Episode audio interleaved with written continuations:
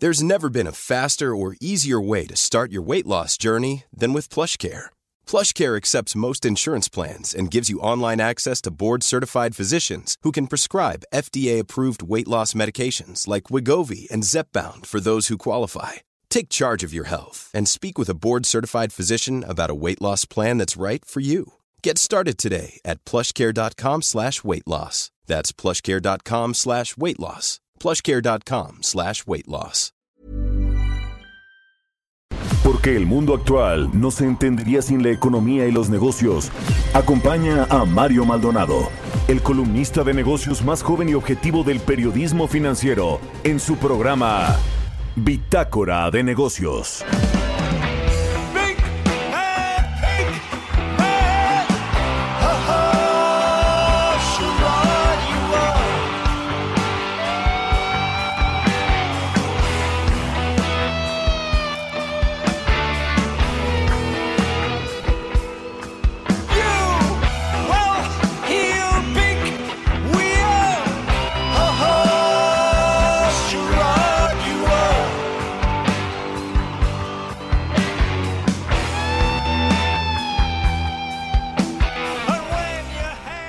¿Qué tal? ¿Cómo están? Muy buenos días. Bienvenidos a Bitácora de Negocios. Yo soy Mario Maldonado y me da mucho, mucho gusto saludarlos en este lunes 27 de julio del 2020. Saludo con mucho gusto a quienes nos escuchan a través de la 98.5 de FM aquí en la Ciudad de México, en Guadalajara, Jalisco, a nuestras amigas y amigos nos escuchan allá por la 100.3 de FM y en Monterrey, Nuevo León por la 90.1 de FM. También un saludo a todas las emisoras que nos retransmiten en otros estados de la República Mexicana, en el sur de los Estados Unidos y a través de la página heraldodemexico.com.mx donde está el streaming en vivo de lo que sucede en la cabina de El Heraldo Radio. Iniciamos este lunes como todos los días con un poco de música. Estamos escuchando a Roger Waters con Pix. Se llama la canción. Esta semana vamos a escuchar canciones de bandas internacionales que han venido más veces a México en la última década. Y bueno, pues Roger Waters es eh, un asiduo visitante de la Ciudad de México y de México en general. Así que bueno, iniciamos este día y ahora sí vamos a entrarle a la información. Vamos a hablar con Roberto Aguilar, como todos los días, sobre lo más importante de los mercados financieros, la economía internacional. Hay señales positivas en la economía china que sustentan el alza al estimado de la economía o del Producto Interno Bruto de este país, de esta potencia económica. También avanza el acuerdo partidista en los Estados Unidos para que haya un nuevo paquete de ayuda, de estímulos económicos para pues este país que es eh, muy importante que se reactive pronto. A México pues le ayudaría mucho que Estados Unidos se recupere pronto aunque con el tema de los rebrotes del COVID-19 pues la cosa se ve muy complicada. Y también esta empresa esta farmacéutica moderna recibe más dinero para acelerar pruebas de su vacuna también por ese lado parece que hay buenas noticias. Vamos a hablar también con Angie Chavarría, columnista del Heraldo de México, colaboradora aquí en Bitácora de Negocios, como todos los lunes, sobre el hackeo que sufrió la Secretaría de Turismo en su página Visit México. ¿Qué eh, pasa con eso y con todos los hackeos a instituciones eh, públicas? Lo hemos visto cada vez de forma más común en los últimos días o semanas. Vamos a entrar a ese tema. Vamos a hablar también con Rodolfo de la Torre, es director especialista en desarrollo social y equidad en, del Centro de Estudios Espinosa Iglesias sobre este asunto de la reforma en pensiones que hay mucho que seguir analizando las aportaciones patronales que van a aumentar son los empresarios los que cargarán con pues el costo de esta reforma al sistema de pensiones sin embargo, era muy necesaria y se queda corta a mi parecer. Vamos a analizar este tema con Rodolfo de la Torre del Centro de Estudios Espinosa Iglesias y vamos a platicar también con Arturo Blancas, él es director general de Estadísticas Económicas del INEGI sobre bueno, pues esta encuesta que eh, reportó recientemente, bueno, y los datos del IGA y demás, pero esta encuesta que dice que solo el 8% de las empresas en México han recibido apoyos económicos para enfrentar la crisis del coronavirus. Quédese con nosotros aquí en Bitácora de Negocios, son las 6 de la mañana con 6 minutos y le dejo ahora el resumen de las noticias más importantes para arrancar este lunes 27 de julio.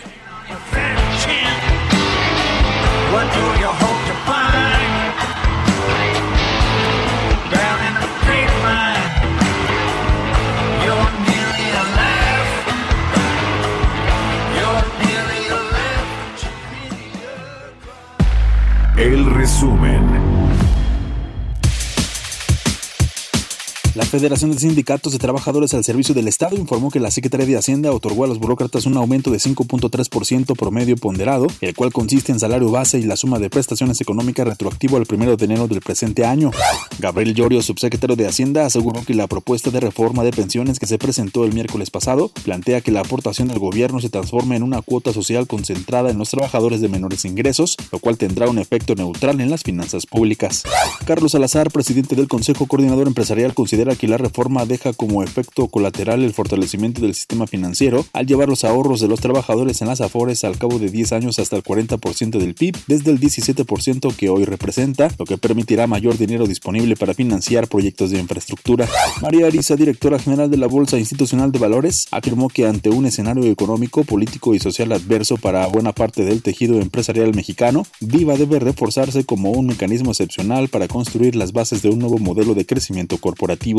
De acuerdo con un oficio firmado por Marcos Herrería, director corporativo de Petróleos Mexicanos, las medidas de prevención y control de riesgos para mitigar el contagio del COVID-19 continuarán vigentes en Pemex y en sus empresas productivas subsidiarias hasta el 31 de diciembre de 2020. La Secretaría de Hacienda dejó por vigésima semana consecutiva sin estímulo fiscal a la cuota del impuesto especial sobre productos y servicios a las gasolinas Magna y Premium, así como al diésel. Bitácora de negocios en El Heraldo Radio. El editorial.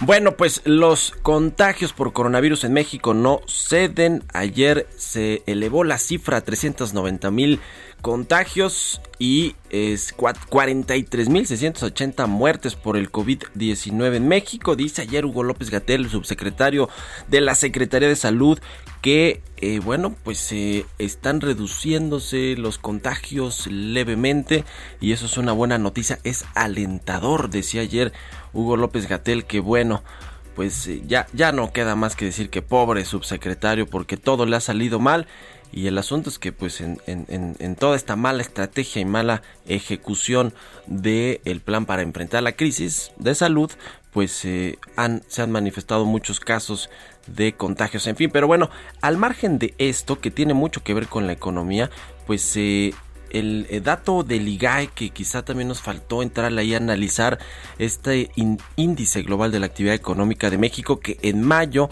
registró una caída, un desplome de 21.6% a tasa anual. Eh, el, el, mayo fue el segundo mes de confinamiento donde ya los efectos por el coronavirus en la economía, el cierre de todas las actividades se manifestó claramente y bueno pues hay una caída muy importante. Esta caída no la veíamos pues prácticamente en, para ningún mes en, la historia reciente de México, según los, datos que nos reporta el INEGI. Y bueno, pues el, el, tema es que así parece que va a ser el segundo trimestre del año, que ya terminó y que bueno, no tenemos todavía los datos. Esta semana vamos a tener algunos datos importantes que nos reflejarán cómo viene el dato del segundo trimestre del año para la economía mexicana, pero ya los analistas estiman que va a caer 20% la economía mexicana también una caída histórica. ¿Y qué significa esto? Bueno, pues que caiga la economía 20% significa por supuesto menos empleos, como ya lo reportaba el INEGI, hasta 13 millones de personas que están pues desempleadas o desocupadas o que no tienen el mismo salario, no trabajan las mismas horas eh, o de plano perdieron el trabajo y no digamos, antes de la que antes de la pandemia, que antes que pegara todo este asunto del coronavirus. Significa cierre de empresas, significa pues peores condiciones de vida para todos los mexicanos, sobre todo para los más pobres, que en teoría pues con este gobierno de la cuarta transformación que dice ser un gobierno de izquierda preocupado por los que menos tienen, pues ahí sí debería preocuparse porque no ha habido estas ayudas, estos estímulos económicos para que las empresas mantengan la planta productiva, los empleos, los empleos y para que los pobres pues no sean más pobres, la verdad, ese es el asunto, esta encuesta de la cual vamos a hablar al ratito de que solo el 8% de las empresas en México recibieron ayudas en, en, términos económicos por parte del gobierno federal pues es escandaloso, a mí me parece escandaloso con respecto a lo que hemos visto en otros países desarrollados sí que tienen más margen para endeudarse, que es lo que dice el secretario de Hacienda, pero los subdesarrollados, los más pobres también han tenido que recurrir no solo a deudas, sino a reestructurar todo su presupuesto, su gasto público para enfocarlo a todas estas personas que han perdido su trabajo o que pues no tienen estas condiciones para poder salir adelante en medio de esta crisis. En fin, ¿Usted qué opina? Y sobre todo usted, si le ha afectado esta crisis del coronavirus, por favor escríbamelo a mi cuenta de Twitter, arroba Mario Mal, y a la cuenta arroba Heraldo de México. Son las 6 con 11 minutos. Economía y mercados. Roberto Aguilar ya está en la línea telefónica. Mi querido Robert, ¿cómo te va? Muy buenos días, me da gusto saludarte. ¿Qué tal Mario? Muy buenos días, excelente fin de semana. Pues déjame empezar con dos notas interesantes que ya yo creo que van a quitarle un poco el optimismo que tenían los mercados, porque fíjate que las bolsas en Europa pues están abriendo a la baja y esto pues con los, las acciones vinculadas al sector de turismo, luego de que Reino Unido impusiera una cuarentena obligatoria a quienes regresen de España, esto debido al aumento de los casos de coronavirus. También se analiza ampliar esta misma restricción o solicitud a viajeros que provengan de Francia y Alemania. Y bueno, pues evidencias claras de una segunda ola en China, España, Alemania, Vietnam y Australia que están encendiendo las alarmas. Reuters dice que hay más de 16.2 millones de personas infectadas en el mundo. Y esto, pues es una de las noticias que también te decía yo que pareciera que van a ensombrecer un poco el tema de los mercados financieros. El tipo de cambio, Mario, esa es una noticia positiva ante esta situación de las mayores eh, tensiones entre Estados Unidos y China, pues está cotizando en estos momentos en 22.15. Pero bueno, Vamos a entrar también en materia que China eh, básicamente cumplió ya con sus amenazas y se apoderó de las instalaciones del consulado de Estados Unidos en la ciudad de Chengdu, al sureste del país, luego de ordenar que se cerraran la instalación en represalia por ser expulsado del consulado chino en Houston, pues esta es la situación que desde el día de ayer, pero hoy en la mañana, ya en el horario chino, pues amanecimos ya con esta eh, instalación, con este consulado cerrado a partir de las 10 de la mañana, hora de China. Y bueno, también en junio, fíjate que es interesante, se dieron a conocer datos sobre las ganancias de las empresas industriales en China. Estas aumentaron por segundo mes consecutivo y a un ritmo mucho más rápido en más de un año, lo que se suman las señales de que la recuperación económica está ganando impulso y de hecho una encuesta que realizó, realizó más bien eh, eh, justamente Reuters, esperan que la economía china, los analistas, se recupere el resto del año, impulsada por las medidas de estímulo del gobierno, pero la débil demanda global y la creciente tensión con Estados Unidos son riesgos latentes. Fíjate que según esta encuesta, eh, Mario, se anticipa un crecimiento para este año de 2.2%.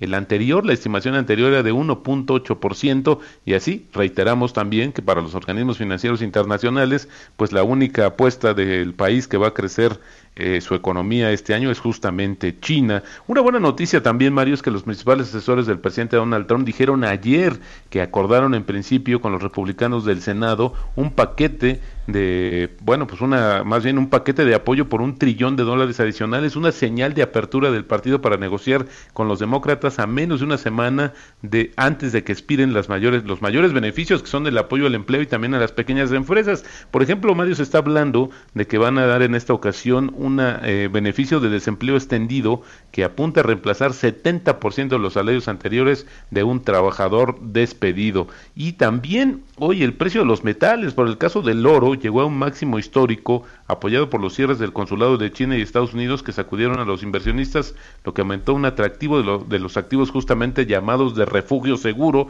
como son los metales. Y ayer la empresa Moderna dijo que recibió 472 millones de dólares adicionales de la Autoridad de Investigación y Desarrollo Avanzado Biomédico de Estados Unidos para apoyar justo el trabajo de su vacuna contra el nuevo coronavirus. Hay que decir, Mario, que en la carrera por la vacuna, pues Moderna es muy importante porque el año, eh, eh, la semana pasada se dio a conocer ya documentación de que su vacuna en esta etapa, este, justamente experimental, pues estaba produciendo altos niveles de anticuerpos que matan al virus y esto pues reforzando la esperanza de que la inyección pueda ser eficaz en etapas posteriores. Y luego intensa semana de indicadores económicos, Mario, esto que comentabas justamente sobre el tema de que, bueno, pues eh, tanto Estados Unidos como México, por ejemplo, en Estados Unidos, el miércoles la decisión de política monetaria donde se espera una baja de un cuarto de punto y la conferencia del gobernador del Banco Central. Luego se va a dar la estimación del Producto Interno Bruto del segundo trimestre, Mario, y el consenso espera una caída anual de 35%. También las solicitudes de apoyo por desempleo, que veremos cerca de 1.4, 1.5 millones, y el viernes ingreso y gasto personal de junio. Para México, Mario, el jueves también el adelanto del PIB de abril a junio, que se espera una caída superior a 20%. De hecho, la estimación que tiene, por ejemplo, Banorte, es de, el consenso es arribita de 21%, y este mismo día, el jueves, se da el reporte de las finanzas públicas de junio. Y dos datos también interesantes, Mario, que hay que estar muy, muy cercanos a ellos, son los resultados del segundo trimestre de estas empresas Apple y Amazon, que pues como tú sabes están marcando también la tendencia en términos de ganancias en los mercados estadounidenses y siendo una referencia justamente en el mundo. Por ahí sumaban, Mario, fíjate que es interesante nada más sumar este dato, comentaban o calculaban que el valor de mercado de las cuatro grandes empresas de comercio electrónico en el mundo, pues estaría siendo, eh, superando el PIB de Japón. Imagínate el tamaño que han alcanzado estas empresas y obviamente los mercados atentos a sus resultados financieros, Mario. Y como te decía, el tipo de cambio cotizando en 22.15, así es como está cotizando en estos momentos. Pues qué datos, mi querido Robert. Precisamente el INEGI está dando a conocer este eh, dato de exportaciones que cayeron 12.8% a a tasa anual en junio y acumularon cinco meses ya con caídas eh, pues eh, eh, hiladas, seguidas. Las importaciones retrocedieron 22.2% y también hilaron 14 meses en terreno negativo, pues para documentar el, el pesimismo todavía, ¿no? Sobre la actividad económica mexicana. Exactamente, y si lo sumamos, eh, Mario, el superávit acumulado ya son de 4.619 millones de dólares en la balanza comercial a junio. Y bueno, pues también, como decías, pues básicamente otro indicador que refleja pues esta baja actividad económica y sobre todo la situación del intercambio, porque es una, vamos, no es una eh, crisis que solamente afecte a México, esto lo hemos dicho, pero sí es importante recalcarlo, es una crisis a nivel global. Sin embargo, en otros países han tenido ya alguna respuesta positiva justamente por todo el, todo el programa y el plan que instrumentaron las autoridades de manera preventiva, Mario. Pues sí, qué cosas. E, el, dato del sector industrial es verdaderamente alarmante, ¿no, Robert? Porque parece ser que se les ha dejado ahí sí a su suerte a toda la, industria, a todas las empresas, que obviamente pues se vieron afectadas al pedirles que cerraran las fábricas o todos los, sectores, eh, digamos, todo lo que tiene que ver con el sector industrial. Pero esta caída a tasa anual de, de mayo de que nos reporta el IGAE de casi 30%, la más profunda desde el 93, desde que hay datos por parte del INEGI. Esto es tremendo, ¿no? O sea, para el sector industrial. No, por supuesto, Mario, es un retroceso bastante costoso y sobre todo cuánto tiempo va a tomar eh, regresar a los niveles previos, porque insistimos que México ya venía mal y básicamente el coronavirus pues vino a acelerar y a pues a, complicar muchos de estos escenarios. Sin embargo, Mario, fíjate que es importante ahora que comentas el tema, es que a raíz de ese dato del IGAE, pues eh, se están reafirmando estas estimaciones de que vamos a conocer el jueves y que sería una caída histórica para la economía mexicana y que bueno, pues ojalá también eh, marque un punto pues de, de, fondo y con ello podamos recuperarnos, aunque también es una situación que será bastante lenta sin un apoyo y sin y sobre todo ahora cargando más el tema a los empresarios que están bastante desanimados con lo que está pasando en México. Pues qué cosa, muchas gracias mi querido Roberto. Al Mario, muy buenos días, un abrazo. sígalo en Twitter Roberto AH son las 6 con 19. Expreso Financiero. Bueno, pues es tiempo de echarnos un expreso para arrancar bien la semana porque ya está Angie Chavarría en la línea telefónica. Querida Angie, ¿cómo estás? Buenos días. Hola, ¿qué tal? Muy buenos días, Mario. Muy buenos días a todos. Y como dice, arrancando la semana y espero que con mucha energía. Pero vamos a platicar con el tema de los ciberataques. El pasado fin de semana eh, vimos desde el viernes pasado que fue vulnerada la página Visit México, que incluso llegó a ser el segundo portal más visitado en el mundo. Pero déjame te cuento, Mario, que en 2020, con los recortes del 75% a los capítulos 2000 y 3000 del presupuesto federal, pues la administración dejó de invertir 3.500 millones de pesos en tecnologías de la información y sobre todo las que van encaminadas al tema de ciberseguridad. Con esta reducción nos encontramos en el menor nivel desde 2012, desde el último año, en donde pues bueno, ya había soltado como quien dice las riendas el presidente Felipe Calderón, ¿no?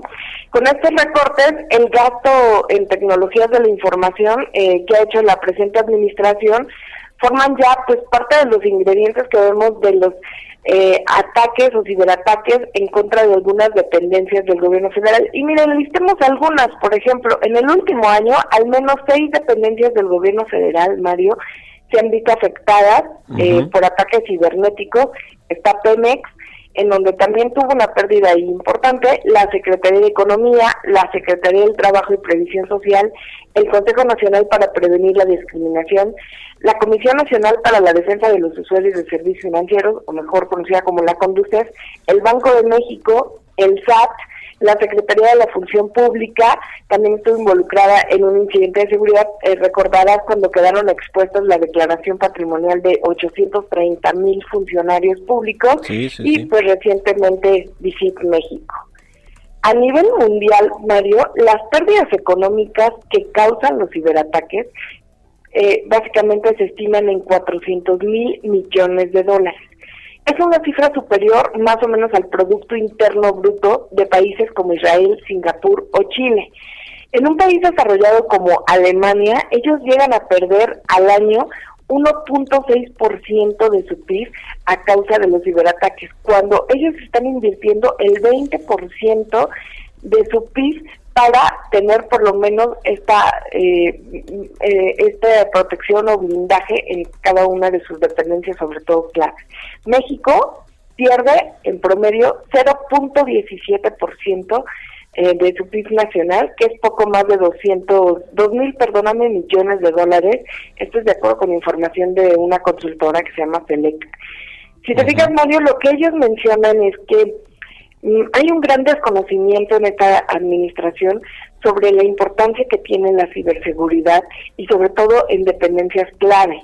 Entre ellas está Pemex y la Secretaría de Economía, así como la Función Pública. Y por lo que vemos, vamos a continuar en este plan de austeridad. Pues qué, qué cosa, porque, a ver, nada más con recordar lo que pasó en el 2018, en mayo, con este hackeo al SPAY, que sí, eh, pues eh, sustrajeron ahí más de 400 millones de pesos de, de los bancos, de, cajas de ahorro y de otros intermediarios financieros, pues eh, esto no debe tomarse como a la ligera, ¿no? Y si esto lo juntamos con las computadoras que no quiere mantener el gobierno federal por la austeridad, pues ya, ya, ya ni qué decir, Engie. Fíjate que es muy grave porque incluso muchos funcionarios públicos están en contra de contratar servicios o de por lo menos eh, algunos eh, pues virus o, tecnologías que puedan de alguna manera proteger pues operaciones importantes. El Banco de México, por ejemplo, tú bien lo mencionas, eh, fue un caso relevante, aunque no se vio vulnerado en gran medida, pues bueno, el SPEI finalmente eh, nos afecta a todos los usuarios, aunque en este caso pues el banco tuvo que responder con esa pérdida. Pues ahí está el tema. Gracias Angie, danos tus redes sociales donde te puede seguir la gente. Por favor, escríbanme y síganme a través de Twitter, arroba o a través de Instagram, arroba. Ahí está, muchas gracias a Enge Chavarría, nuestra colaboradora aquí en Bitácora de Negocios, columnista de El Heraldo de México. Son las 6 con 24 minutos, vamos a hacer una pausa y regresamos.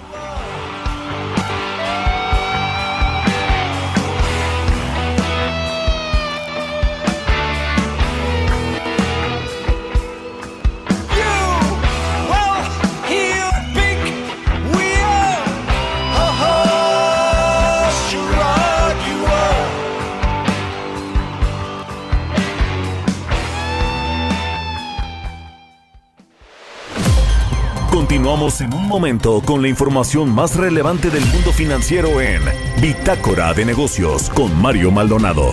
Regresamos. Estamos de vuelta en Bitácora de Negocios con Mario Maldonado. Entrevista.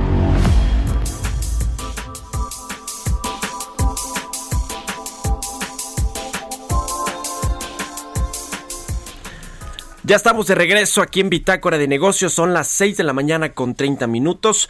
Vamos a platicar con Rodolfo de la Torre. Él es especialista en desarrollo social con equidad del Centro de Estudios Espinosa Iglesias, a quien me da mucho gusto saludar en la línea telefónica. Rodolfo, ¿cómo estás? Buenos días.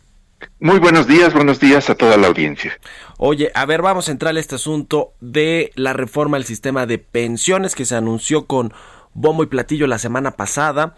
Eh, cambios pues que no sé si sean tan de fondo, pero por lo menos a los trabajadores con menores ingresos parece que sí les beneficia, a los que ganan menos de cinco salarios mínimos y en general creo que a todos los trabajadores del sector formal, ¿no? Cuéntanos cuáles son, a ver, de, de entrada, tus eh, eh, apreciaciones al respecto de lo que se anunció la semana pasada en esta propuesta de, inicia de esta iniciativa o esta propuesta de reforma al sistema de pensiones en México.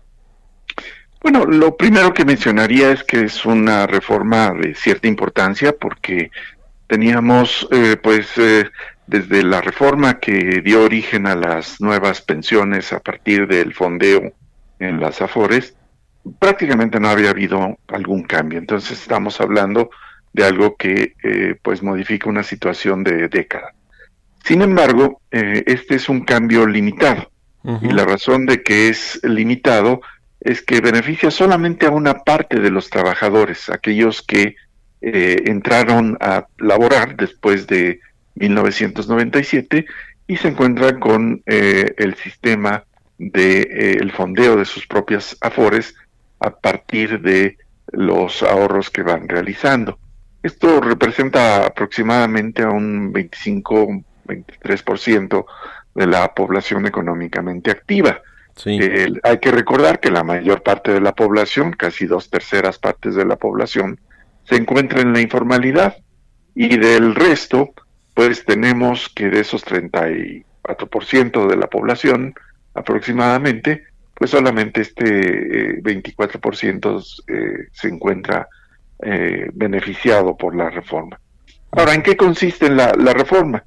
Fundamentalmente en ampliar las contribuciones de las empresas a los fondos de pensiones para que se acorte la edad en la no la edad sino el número de semanas que se tienen que cotizar para poder eh, retirarse y tener la opción de eh, pues tomar parte de los fondos en retiros programados o comprar con esos fondos que se ahorraron una eh, pensión vitalicia eh, esto es eh, importante porque al incrementar de alrededor de 6.5 a más del doble eh, la contribución de los patrones a mm, estos fondos, pues este se tiene, como mencionaba, un menor número de semanas que cotizar. Ya no es necesario cotizar 25 años, esto puede bajar a una cotización de 15 años y además se puede aumentar la pensión mínima, eh, un aumento de 40% hasta 40% de la pensión mínima, que eso representaría que eh, si se recibe esa pensión mínima, eh, podría obtenerse hasta más de 4 mil pesos al mes de pensión garantizada. Sí. Puede ser evidentemente mayor en la medida en que se rebase lo necesario para esta pensión mínima y eso ya dependerá del trabajador. Eh, entonces es una pensión, eh, es una reforma importante y hay que ver los efectos que podría tener. Justo sobre este tema del, eh, monto con el que se puede pensionar a la gente a partir de que entre en vigor esta reforma, si es que se aprueba ahí en el Congreso, esta llamada tasa de reemplazo, que es efectivamente el dinero con el que te vas a poder retirar como porcentaje de tu último salario, va a pasar más o menos del 30% actual bajo las leyes y, la, y la, el sistema que tenemos ahora al 40%, ¿no? Que, son, que es esta cantidad que nos, que nos dices más o menos. ¿E-, ¿Ese es el, porcentaje que aumenta? Podría ser un poco mayor, podría ser incluso superior, ligeramente superior al 50%, pero eso ya dependerá de eh, pues las contribuciones del trabajador, el tiempo en que contribuye, el salario de cotización, pero sí es un aumento importante. eh, ahora, eh, esto está pensado fundamentalmente para los trabajadores de más bajos ingresos, sí, sí, sí. en donde además el gobierno tendría un papel eh, subsidiario para eh, poner los fondos que no pudieran ser cubiertos por los trabajadores, pues por ejemplo para eh, reunir el número de eh, cotizaciones de, la, de semanas o del monto que correspondería a la pensión mínima garantizada. para el resto, pues esas contribuciones son eh, decrecientes hasta que a los más altos ingresos pues prácticamente no hay contribución gubernamental. Ahora, para lograr este aumento de las aportaciones o contribuciones a las afores de los trabajadores mexicanos del 6.5% actual y llevarlo al 15% en un plazo de 8 años, los patrones o los empresarios son los que tendrán que correr con, con la mayor carga, ¿no? Porque su aportación va a pasar del 5.15% actual a un 13.87% en un plazo de ocho años. Eh, ¿Cómo ves este asunto? Eh, ¿Se les cargó la mano a los empresarios? ¿Va a generar informalidad? Eh, lo único bueno, creo yo, bueno, creo que hay muchas cosas buenas, pero lo que quizás rescatable es que va a entrar a partir del, de dos años, ¿no? No, no van a tener que eh, hacer, digamos, estos aumentos a las contribuciones de los trabajadores eh, eh, para sus afores en los próximos dos años, sino, sino hasta por ahí del, del 2020, 22, 23. ¿Cómo se ve este asunto de los patrones y también si, si se va a requerir que más adelante los trabajadores tengan que aumentar también sus aportaciones? Bueno, eh, hay dos eh, elementos a tomar en cuenta y justamente que no entra de inmediato eh, el esquema y, la otra cuestión es que una vez que entra hay un periodo de transición de ocho años, lo cual nos lleva pues prácticamente a 2030 para que las cuotas, las nuevas cuotas patronales pues estén en toda su, su extensión, lo cual pues da tiempo para adaptarse a un gran número de empresas. Otras, sin embargo, me temo que pues no van a estar en posibilidades de cubrir estas nuevas obligaciones y ahí es donde podemos tener un efecto eh, en donde pueden ocurrir dos cosas. Se desanime la entrada a la formalidad y también puede ocurrir que haya eh, trabajadores que reduzcan su nivel salarial respecto a la situación de no tener estas nuevas cuotas, debido a que pues estas van a ser contabilizadas como parte del salario que se les da y lo que eh, terminen recibiendo en líquido los trabajadores, pues puede ser un ajuste justamente por ello. Habría que tomar otro, otro elemento. Eh, para las empresas, sobre todo las más pequeñas, que han tomado desde mucho tiempo atrás la decisión de no participar en la formalidad por los costos que representa, incluyendo estas cuotas, pues eh, el que estas cuotas aumenten mm, no les genera ningún incentivo a, participar en la formalidad. Sí genera un incentivo a algunos trabajadores para que, eh, pues viendo que pueden ahora obtener más fácilmente una pensión de mejor monto, pues estén más interesados en participar en el sector formal. Pero esto último justamente puede aumentar la cantidad de trabajo disponible en el sector formal respecto a la que habría sin esta reforma y ese aumento en la cantidad de trabajo puede justamente deprimir ligeramente los salarios. Y en consecuencia pues no todo va a ser eh, pago eh, ya eh, tomando en cuenta la incidencia efectiva por parte de las eh, empresas. También va a haber una contribución implícita, no, no explícita, pero sí de, en, términos de reducción de salarios por parte de los trabajadores. Bueno, pues del 1 al 10, ¿qué calificación le pondrías a esta iniciativa de reforma al sistema de pensiones mexicano? Bueno, si nada más pensamos en los trabajadores formales, yo creo que es una reforma de 8. Pero si pensamos en el conjunto de eh, los trabajadores formales e informales y lo que deja fuera, pues yo le pondría una calificación de cuatro. Estamos muy lejos de una solución integral que incluiría pues un sistema de seguridad social universal basado en impuestos generales y no en contribuciones. Ahora, eh, quiero preguntarte por último, Rodolfo, ¿qué pasa con estas pensiones del sector público que siguen siendo una carga pesadísima para las finanzas públicas, para el gobierno que pues se tiene que pagar montos muy altos eh, eh, por, este asunto de las pensiones, ¿no? Digamos, se come buena parte del presupuesto, por ejemplo, el presupuesto federal, y así va a ir aumentando hasta un momento en el que pues no sea sostenible y se tenga que hacer una reforma que eh, pues aligere esta carga para el gobierno, ¿no? Eso, esa es la reforma que sí se sigue pateando, ¿no? Hacia adelante.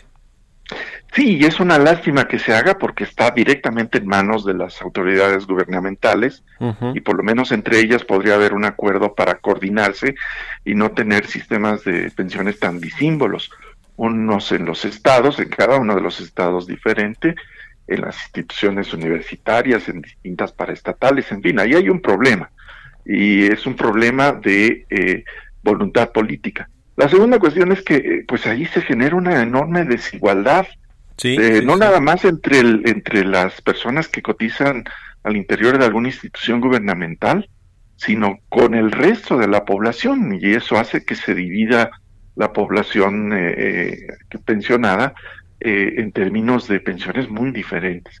Entonces sí, ahí yo creo que hay una deuda muy elevada tanto económica como política, porque pues sí está en las manos de las autoridades dar el primer paso. Pues ahí está el tema. Bueno, pues vamos a seguirlo analizando y te agradezco por lo pronto que nos hayas tomado la llamada Rodolfo de la Torre, especialista en desarrollo social con equidad del Centro de Estudios Espinosa Iglesias. Muchas gracias y muy buenos días. Un gusto participar. Buenos días. Que estés muy bien. Vámonos con otra cosa. Son las 6 de la mañana con 42 minutos. Historias empresariales.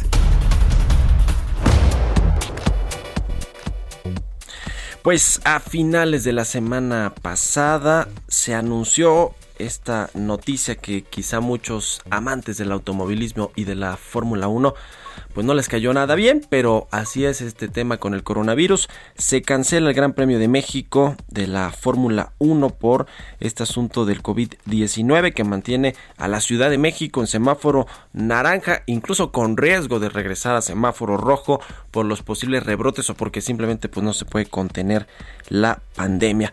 Pero bueno, pues ahí está el, el asunto, se va a pasar para el, el, próximo año, para el 2021. Eso fue lo que anunció CIE, la empresa que junto con otras pues es la encargada de traer a la Fórmula 1 a México. CIE es Corporación Interamericana de Entretenimiento. Vamos a escuchar esta pieza que nos preparó Giovanna Torres sobre este anuncio. Debido a la crisis sanitaria por el coronavirus, la Fórmula 1 decidió no realizar el Gran Premio de la Ciudad de México este año y posponerlo para el 2021. Además del Gran Premio de México, la categoría reina indicó que este año no se podrá competir en Estados Unidos, Brasil y Canadá debido a las restricciones locales y la importancia de mantener seguras las comunidades y al personal de la F1. Tras darse a conocer que el Grand Prix no se realizará en América, la máxima categoría del automovilismo mundial dio a conocer que Portugal, Alemania e Italia organizarán las nuevas carreras para esta temporada. El Gran Circo de la F1 2020 estaba programado en el calendario de la Fórmula 1 para disputarse el primero de noviembre. En su lugar, la máxima del automovilismo designó a Imola Italia como reemplazo del evento. El año pasado, la jefa de gobierno de la Ciudad de México, Claudia Sheinbaum, negoció las condiciones en que el Gran Premio de México seguiría llevándose a cabo en la capital del país. Tras semanas de mesas de trabajo, en agosto del 2019, anunció que la F1 continuaría celebrándose en la capital por cinco años más. Actualmente, una parte del circuito del Autódromo Hermanos Rodríguez y de la Ciudad Deportiva Magdalena Michuca están ocupadas por hospitales de expansión en las que se atienden a pacientes contagiados por COVID-19. Aunque no se dio una fecha tentativa para el Gran Premio de México en 2021, la organización hará válido los boletos del 2020 para disfrutar de la Fórmula 1 el próximo año. Para Bitácora de Negocios, Giovanna Torres.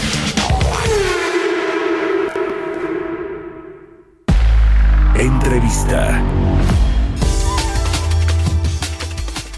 Qué tristeza esto de la Fórmula 1, de verdad, pero bueno, la verdad es que tiene que ver también con este mal, eh, esta mala gestión de la, de la pandemia, que pues a estas alturas no podemos eh, eh, controlarla, no tenemos esta curva achatada como tanto se ha querido y se ha propuesto ahí por parte de las autoridades de salud. En fin, cambiando de tema, fíjese que el INEGI, bueno, cambiando de tema, pero tiene que ver con el asunto del coronavirus, el INEGI realizó recientemente tres nuevas encuestas muy interesantes para dimensionar precisamente el impacto impacto económico que ha tenido pues la, el cierre de las actividades eh, eh, productivas, educativas, sociales, el impacto por supuesto al mercado laboral y hay muchos datos que, ahorita vamos a analizar y que, eh, pues me da mucho gusto saludar a Arturo Blancas, el director general de estadísticas económicas del INEGI para que nos ayude a entender y a pues poner en su dimensión estos datos de las encuestas. ¿Cómo estás Arturo? Me da mucho gusto saludarte y gracias por tomarnos la llamada.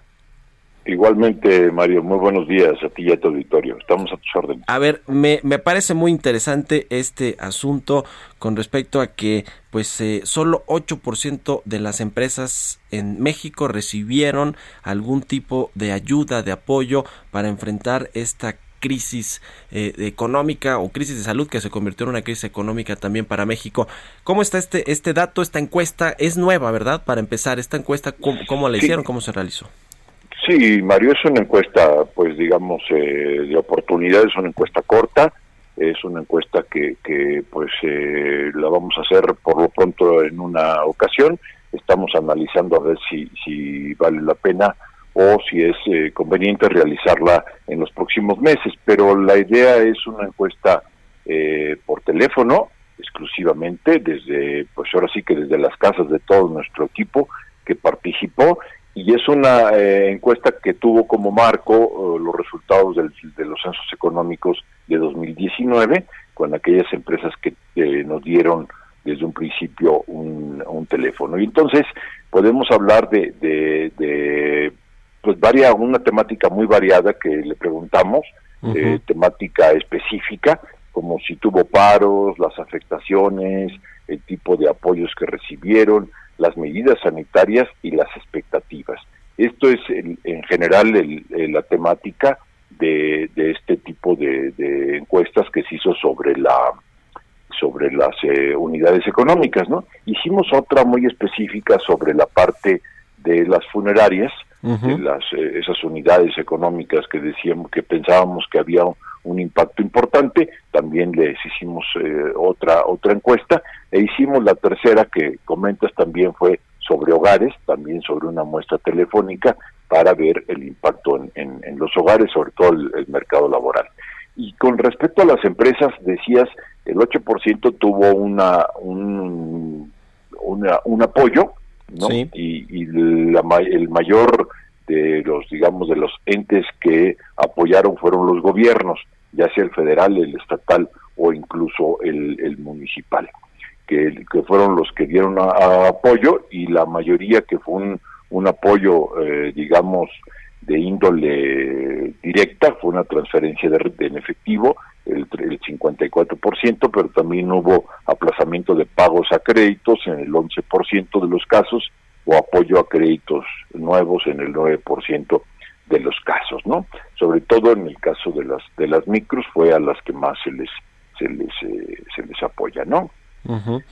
Este asunto precisamente de los créditos, que es uno de los eh, apoyos que manifestaron este 8% de las empresas en México que dijeron haber recibido algún tipo de ayuda, se refieren a los créditos, por ejemplo, de 25 mil pesos que puso a disposición de muchas microempresas el gobierno federal, o también a este acuerdo que hicieron con la Asociación de Bancos de México para eh, eh, pues reestructurar estos créditos o para darles periodos de pago más amplios a los a, los acreedores a quienes tienen un crédito fueron los dos tipos de, de, crédito que se preguntó. No se preguntó en específico por el nombre, digamos, del programa, ¿no? Pero eh, se preguntaba sobre el, el, tipo o un préstamo que se, le, que se les eh, hacía, ¿no? Ese acceso a créditos, a créditos nuevos. Eh, incluía tanto los que daba, digamos, la banca comercial, eh, a través de todo el apoyo del Banco de México o directamente los gobiernos que no solamente el gobierno federal, sino también se, contempla, se contemplaba gobiernos estatales, que también hubo en algunos estados algún apoyo o incluso municipales, ¿no? Ya. Ahora. Entonces abarcó todos los todos los créditos, aunque también ah, preguntábamos ah, eh, cosas como aplazamiento de pagos eh, anteriores ya ya hechos fue el 11%, incluso más que el, acceso a nuevos créditos, también el aplazamiento de, de, pagos de crédito, también eso fue eh, pues otra de las medidas eh, utilizadas por algunos eh, pues entes financieros, ¿no? Ahora, en la encuesta también se eh, revela que solo 6 de cada 10 empresas, bueno, más bien 6 de cada 10 empresas tuvieron que eh, hacer un paro técnico, instrumentar un paro técnico para enfrentar este impacto del coronavirus e, en México. Esto tiene que ver, por supuesto, también con el mercado laboral, porque en este paro técnico, pues a muchos eh, empleados, trabajadores se les o se les dejó ya sin, sin un empleo o pues eh, cuando regresen a la nueva normalidad, pues tendrán que hacerlo con menos horas, quizá con un salario eh, eh, inferior al que tenían antes de, la crisis. ¿Cómo está este asunto de los paros técnicos y el mercado laboral? Sí, buena, muy buena pregunta, Mario. Mira, el, el tema de los paros técnicos o los cierres temporales, ¿no? Dependiendo de, a veces paros técnicos se lo referencia un poco a la, a la manufactura, pero este, de todos para nosotros era el mismo concepto, que no estuvo operando de una manera regular y fueron el 60% de las, de las empresas. Y preguntábamos por cuánto tiempo habían cerrado, en particular en el mes de abril, que era el mes que teníamos más eh, visualizado, ¿no? Eh, que era más fácil ubicar ahí las preguntas. Y en ese mes estamos hablando de que el 41% de las eh, empresas llamadas esenciales, tuvo al menos un, paro de 21 días y las no esenciales 50%. Pero si lo vemos por tamaño, el 68% de las grandes al menos tuvo un paro de 21 días. Se estás hablando ya de prácticamente tres semanas del mes. Sí. Y, y, eso pues como, como cuota mínima. Entonces, pues casi todo el mes, el 68% de las empresas grandes, el 54% de las de las eh, pymes, de las pequeñas y medianas, y el 46% de las de las micro. Estamos hablando de que prácticamente la mitad, sí, del de ese 60 60% tuvo paros eh, técnicos al menos de 21 días, ¿no? Y también preguntábamos eh, el tipo de afectación y el tipo de afectación, pues la mayor afectación que tuvieron las empresas fue eh, prácticamente todas, bueno, el 90%, 91% por tuvieron disminución en los ingresos y el, el porcentaje de disminución fue del 56%, por ciento el que nos dijeron en promedio. Entonces, pues pues fue un impacto muy importante y también la baja demanda de a, nivel nacional eh, que lo reportaron en el 73% y la baja de la demanda fue del 55%. Entonces, sí fue un impacto eh, muy fuerte y eh, hablaba de la reducción o, del, digamos, eh, no el pago no completo de las remuneraciones, es importante ver que, que la mayoría de las de las empresas o sea prefirieron la reducción de remuneraciones que la reducción de personal. Pues Solamente la reducción de remuneraciones se dio en el en el 20% de los casos y la reducción de personal se dio en el 15% y la, la reducción de remuneraciones o prestaciones, o sea, se redujo un poco el sueldo o alguna de las prestaciones, ocurrió en el 41% de las de las grandes eh, de las grandes empresas, ¿no? Por solamente en el 22 hubo una reducción de personal. Y esto bueno, pues ese es un elemento importante del, del empresariado que pues prefirieron pues por efectos de capacitación, sí, rotaciones, ajustarse un poquito ahí el cinturón, ¿no? Oye, te agradezco mucho, eh, Arturo, se, nos acaba aquí el tiempo, nos come la guillotina, pero te agradezco mucho, eh, Arturo Blancas, director general de Estadísticas Económicas del INEGI, y a todo el equipo del INEGI por estas encuestas que contra pues la corriente y con todo lo que está sucediendo en, eh, en, en la economía y en el país, pues hacen estas encuestas. Muchas gracias y muy buenos días. Buenos días, Mario. Estamos a la orden. Que estés muy bien. Con esto llegamos al final de Bitácora de Negocios. Muchas gracias a usted también por habernos acompañado esta hora aquí en el Aldo Radio. Quédese con Sergio Sarmiento y Lupita Juárez y nos escuchamos mañana a las seis. Muy buenos días.